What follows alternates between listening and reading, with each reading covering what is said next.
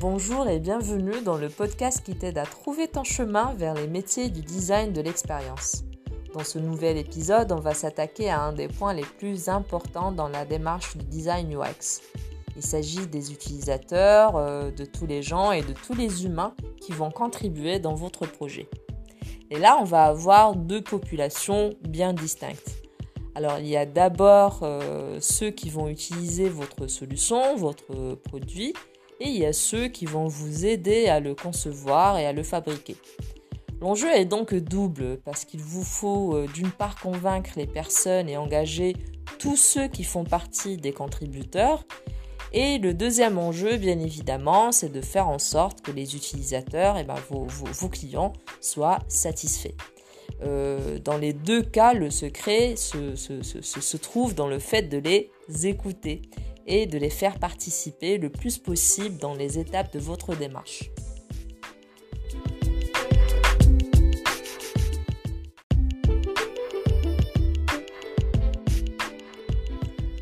Dans un premier temps, on va parler des contributeurs, ceux qui vont vous aider à concevoir votre solution. Ces gens-là sont très nombreux parce que finalement, plus aucun projet ne se fait tout seul. On est toujours en équipe, on est pluridisciplinaire, on est toujours avec plusieurs parties prenantes, avec plusieurs personnes qui euh, contribuent d'une façon ou d'une autre, euh, qui vont soit vous donner les moyens, soit vous les retirer, euh, soit vous poser des contraintes, soit vous poser un cadre, soit vous donner des infrastructures, du matériel pour faire votre projet, ou tout simplement vous apporter leurs connaissances. Dans tous les cas, ces, personnes sont essentielles à votre démarche euh, parce qu'ils vont vous aider à fabriquer quelque chose de beaucoup plus riche et plus adapté et beaucoup plus viable à moyen et à long terme. Euh, pourquoi? Parce qu'au lieu euh, de voir les obstacles arriver les uns après les autres, vous les évaluez en les intégrant dès le départ dans votre démarche. Euh, tous ceux qui pourraient s'opposer à votre projet, tous ceux qui pourraient vous retoquer pour un quelconque problème de conformité, de réglementation par exemple, toutes ces personnes-là, vous les intégrez dès le départ dans votre démarche. Et dès le départ, vous pouvez avoir leur vision de votre sujet, ce qui va vous amener à avoir quelque chose de beaucoup plus complet et ce, dès le départ. Et donc, vous allez être capable d'estimer les moyens que vous pouvez consacrer à ce projet et les bénéfices et les risques que ça comporte. Euh, et ça, c'est vraiment très intéressant. Hein. Euh, donc, euh, ce que je vous invite à faire, et, c'est dès le départ faire en sorte que toutes ces personnes soient intégrées dans votre projet et dès le départ les faire s'exprimer. Alors on peut faire ça dans une réunion de lancement, par exemple, euh, ou dans un workshop particulièrement consacré aux premières briques euh, de, l'approche. Et, c'est à ce moment-là que, ce qui est important, c'est justement de créer cette vision commune partagée avec vos parties prenantes. C'est-à-dire qu'en fait, c'est à eux euh, de la dessiner, c'est à eux de vous dire comment ils veulent contribuer à votre projet et c'est à eux de vous dire dès le départ ce qu'ils peuvent vous apporter et ce qu'ils ne peuvent pas vous apporter. Et c'est là l'intérêt d'une vraie réunion de lancement. Pas celle où tout le monde euh, exprime ses besoins et ses contraintes et on sort, on ne sait pas pourquoi on est venu, on ne sait pas qu'est-ce qu'on doit faire. Là, ce dont je, vous parle, c'est une réunion ou un workshop euh, qui fait en sorte que chacun exprime ses contraintes et ses besoins, ça, ça reste pareil, euh, sauf qu'au final, l'expression de ces contraintes et ces besoins servent votre projet et vous pouvez les utiliser. Donc euh, tous ensemble, vous pouvez décrire euh, ce que vous attendez au final, donc l'objectif, le but vers lequel vous allez ensemble, et c'est là que vous pouvez les engager. C'est là que vous pouvez leur donner une possibilité de vous aider, et ce en fait dès le départ. Euh, pourquoi? Parce que vous les écoutez. Et puis vous les écoutez exprimer leur expertise. La reconnaissance de l'expertise est toujours importante dans une équipe, comme vous le savez sans doute euh, déjà. Hein. Euh, alors euh, voilà, tous ensemble, vous définissez des objectifs communs et vous définissez comment vous vérifiez que ces objectifs sont atteints. Euh, c'est là où vous allez commencer à constituer des axes selon lesquels vous allez vérifier à chaque instant la, la conformité avec, euh, avec votre, de, votre, de votre projet aux, euh, aux, objectifs que vous vous êtes fixés. Et, et ce qui est important, c'est de les avoir et de vérifier que c'est conforme. si à un moment donné, vous vous rendez compte que les objectifs que vous vous êtes fixés et les critères de succès que vous vous êtes fixés ne correspondent plus, ce n'est pas forcément la peine de paniquer. Mais il faut juste s'en apercevoir suffisamment tôt pour éventuellement pivoter, pour éventuellement adapter son projet et pour adapter la direction que vous êtes en train de prendre. Euh, parce que euh, le, fait de s'apercevoir que des choses ne sont plus alignées, ce n'est pas un problème en soi. En fait, c'est euh, c'est ça ce qu'il faut comprendre. C'est un changement de mindset relativement important par rapport à ce qu'on vit d'habitude dans une entreprise. Quand on constate qu'il y a un changement possible, il faut être capable de l'accepter et être prêt à l'accepter. Et c'est aussi pour ça que vous avez besoin d'engager les parties prenantes dès le départ pour qu'elles aussi, elles soient capables de vous alerter éventuellement si, euh, de leur point de vue, le projet est en train de dériver. Évidemment, ils doivent vous informer, vous et, tous ensemble, euh, vous devez être capable de changer de cap à tout moment, y compris euh, même des fois où le projet est bien avancé. Quand vous vous lancez dans ce type de démarche, il faut juste être capable et être prêt à être flexible. Justement, et c'est là tout l'intérêt de, cette démarche. Euh, c'est ça qui va vous apporter énormément de valeur. Donc euh, voilà, les, parties prenantes, évidemment, elles sont très nombreuses. Euh, il y a des personnes qui vont s'occuper du marketing, des usages, qui sont capables aussi de vous apporter une vision externe.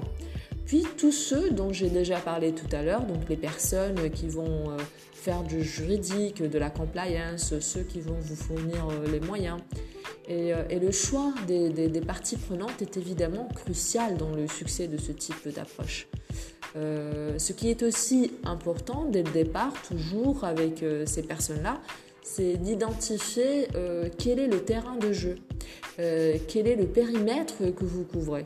Alors évidemment, ça, ça va dépendre énormément des critères que vous allez porter sur votre projet. Vous pouvez commencer euh, par exemple à le définir euh, sans encore rentrer dans la solution, euh, sans rentrer dans, dans, le détail de votre, de votre projet parce que évidemment c'est beaucoup trop tôt pour le faire. Vous pouvez donc commencer à dire ce que c'est, ce que ça n'est pas, vous pouvez commencer à dire euh, ce que, euh, ce que c'est censé faire et exclure euh, ce que ça ne doit absolument pas faire. Et, là, si, vous voulez vraiment, mais vraiment être perfectionniste, là, vous essayez d'exploiter ces distinctions entre ce que c'est et ce que ça n'est pas, et, ce qui est dans le scope et ce qui est hors scope, et cette limite qui les sépare en général est génératrice d'opportunités c'est là que vous pouvez faire bouger les lignes littéralement. Euh, ce qui est important, c'est justement de solliciter ces, parties prenantes pour qu'elles vous aident à définir euh, tous ces aspects-là.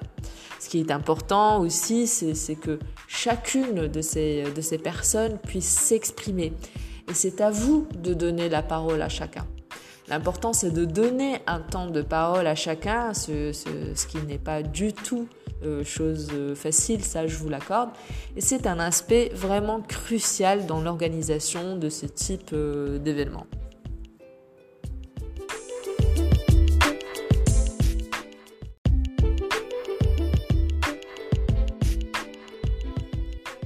Alors maintenant, nous allons parler de cette deuxième population qui est tout aussi importante que la première.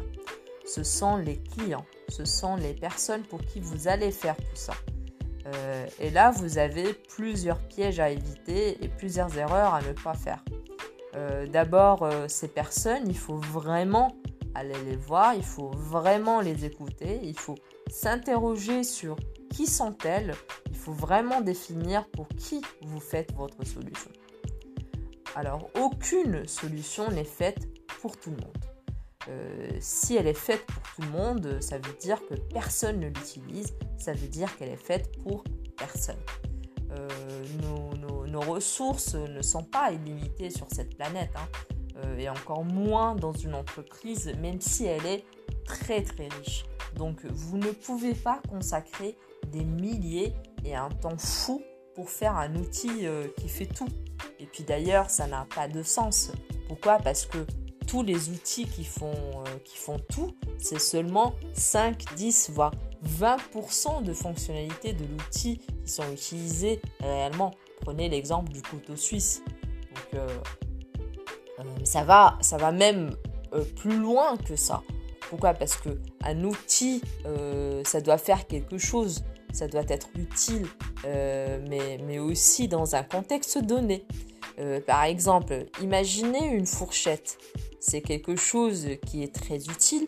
Par contre, si vous voulez vous en servir pour manger de la soupe, bah, ça va vous servir à, ça va pas vous servir à grand chose. Hein. Euh, en même temps, euh, une fourchette dans l'absolu, c'est un outil très utile. Ça, ça on est bien d'accord. Euh, par contre, une fourchette qui, qui, fait 10 mètres de long et qui pèse 600 kg, et ben c'est pareil, ça ne va pas vous servir à grand chose. Euh, c'est pour ça que les utilisateurs, il faut les écouter. Mais il faut aussi mettre dans le contexte ce qu'ils vous disent. Euh, parce, que, euh, parce que bon, comme tout le monde et comme vous et moi, tout le monde est plein de, de, de, de bons sentiments, tout le monde est plein de bonnes idées, mais souvent ces idées ne sont pas forcément réfléchies, vraiment en profondeur. Et, ces idées ben, sont parfois un petit peu des bonnes intentions. Et comme vous le savez, comme moi, l'enfer est pavé de bonnes intentions. Donc, euh, ce qu'il vous appartient à vous en tant que pilote et responsable de ce type d'initiative, c'est justement euh, euh, de faire en sorte que ces expressions de besoin soient portées et contextualisées selon l'environnement dans lequel vous êtes en train de développer votre projet. Euh, un utilisateur qui vous dit une fourchette c'est super important euh, et que c'est très utile, et eh ben demandez-lui pourquoi. Demandez-lui pourquoi euh, et, cette fourchette elle doit être faite avec quel matériau, pourquoi exactement ce matériau-là, pourquoi elle doit avoir telle dimension et d'ailleurs demandez-lui quelle dimension exactement. Euh, et voilà, en fait, c'est ce type de questionnement qu'il faut faire avec vos utilisateurs. Euh, mais, mais, là, nous allons même un peu trop loin parce que avant d'aller s'interroger sur les solutions, et là, une fourchette, euh, clairement, c'est une solution, et ben avant d'aller aussi loin, il, vous faut écouter et comprendre de quoi vos utilisateurs ont besoin par rapport à la, à la problématique que vous avez. Euh, c'est-à-dire qu'il faut aller les écouter, il faut aller les observer et il faut aller regarder ce qu'ils font. Euh, pour ça, vous avez beaucoup d'outils d'observation. Euh, vous pouvez les, interviewer, vous pouvez aller les observer à leur poste de travail, par exemple, si ce sont des collaborateurs de votre entreprise. ça, c'est quelque chose que vous pouvez faire avec de nombreux outils qui existent dans le design centré sur, sur l'humain. Par exemple, l'empathie map, les personas, les, les customer journey, l'experience map. En fait, ce sont des, des, outils pour, pour mapper et cartographier les différentes facettes qui reprennent vos utilisateurs. Et, là, ces, ces, ces, facettes peuvent être, enfin, peuvent aller très très loin. Euh, vous pouvez identifier euh, les aspirations et les, et les désirs vraiment profonds de, ces personnes, ou alors euh, vous pouvez tracer le, scénario de leur, journée de travail, si ce sont des, collaborateurs de votre entreprise. la limite se situe vraiment dans le périmètre que vous auriez défini avec vos parties prenantes. Donc votre client, comme quand je vous le disais, il faut l'écouter, il faut l'observer. Il ne faut pas penser à sa place. Et, ça, c'est extrêmement important euh, parce que nous avons tous des intuitions, nous, nous imaginons que, nous savons, euh, que, nous pouvons facilement euh, nous mettre à la place de tel ou tel profil. mais, mais notre point de vue sera toujours biaisé par notre façon de faire, par notre propre vécu. Euh, et, pas nos, propres, et par nos, nos propres limites. Euh, donc, euh, quand, on, quand on pense avoir une intuition, ben, il faut à minima aller la vérifier. Et, et l'idéal, c'est de la mettre de côté et de l'oublier complètement.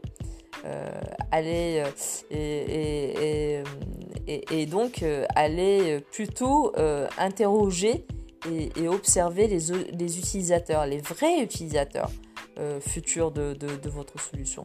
Et d'identifier quels sont les produits qu'ils ont, euh, les, les besoins qu'ils ont et comment ils vont, euh, enfin, comment ils vivent l'utilisation de, par exemple, d'un outil similaire qu'ils utilisent déjà. Ou comment ils vivent l'absence de l'outillage sur telle ou telle action que, vous avez l'intention de combler avec, euh, de combler, euh, euh, avec votre nouvelle, nouvelle solution, par exemple. après, il y, a, y, a, un élément qui est extrêmement important aussi, c'est justement le contexte dans lequel tout, tout ceci se passe. Hein. pourquoi? Parce que l'utilisation attendue euh, du, concept euh, du produit que, vous proposez euh, sera extrêmement fortement influencé par les patterns selon lesquels vos utilisateurs fonctionnent. par exemple, quand vous êtes dans une entreprise, elle va avoir une certaine façon de s'organiser. Elle va avoir une certaine culture d'entreprise. tout ça va influencer évidemment la façon dont, va, euh, dont on va distribuer les tâches euh, dans une entreprise,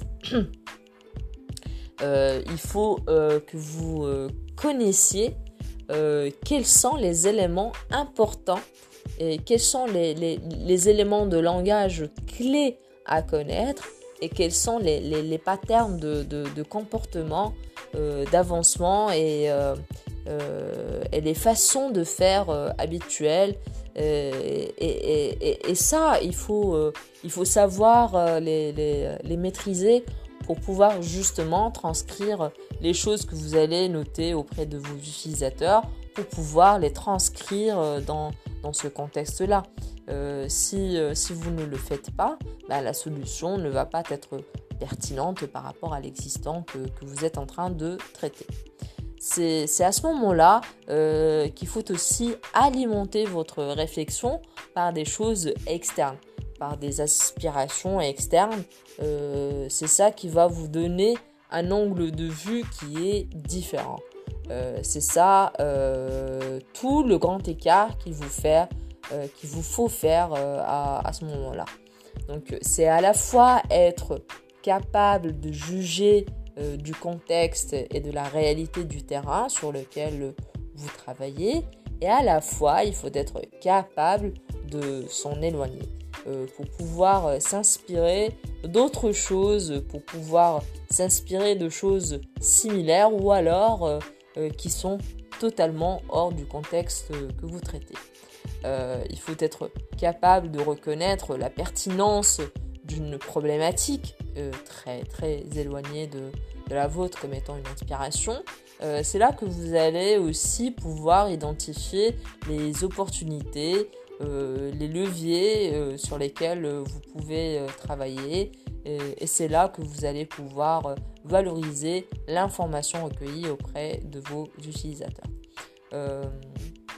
donc, pour, pour conclure, je dirais que le facteur humain euh, comme on dit, est, vraiment essentiel euh, dans, la démarche euh, de design centré sur l'humain. Mais pour pouvoir le faire, encore une fois, vous ne pouvez pas juste l'imaginer. Hein. ça, c'est quelque chose qui va vous mener à l'erreur. Vous devez les rencontrer, les voir, les écouter. c'est ça, ça qui va vous vous aider à, toujours garder cette vision, euh, euh, toujours garder le cap pour ramener votre produit jusqu'à une fiabilité nécessaire pour qu'il soit admis et accepté auprès de, vos utilisateurs finaux. Dans, les deux cas, ce qui est extrêmement important de faire, c'est d'intégrer dès le départ toutes les parties prenantes. et c'est seulement comme ça qu'ils vont porter votre projet et c'est ce qui va vous, vous donner les clés de succès et une véritable valeur pour euh, le produit que vous êtes en train de développer. Euh, c'est fini pour aujourd'hui et je vous dis à la prochaine pour un nouvel épisode où on va continuer à parler de, de design centré sur l'humain. Ciao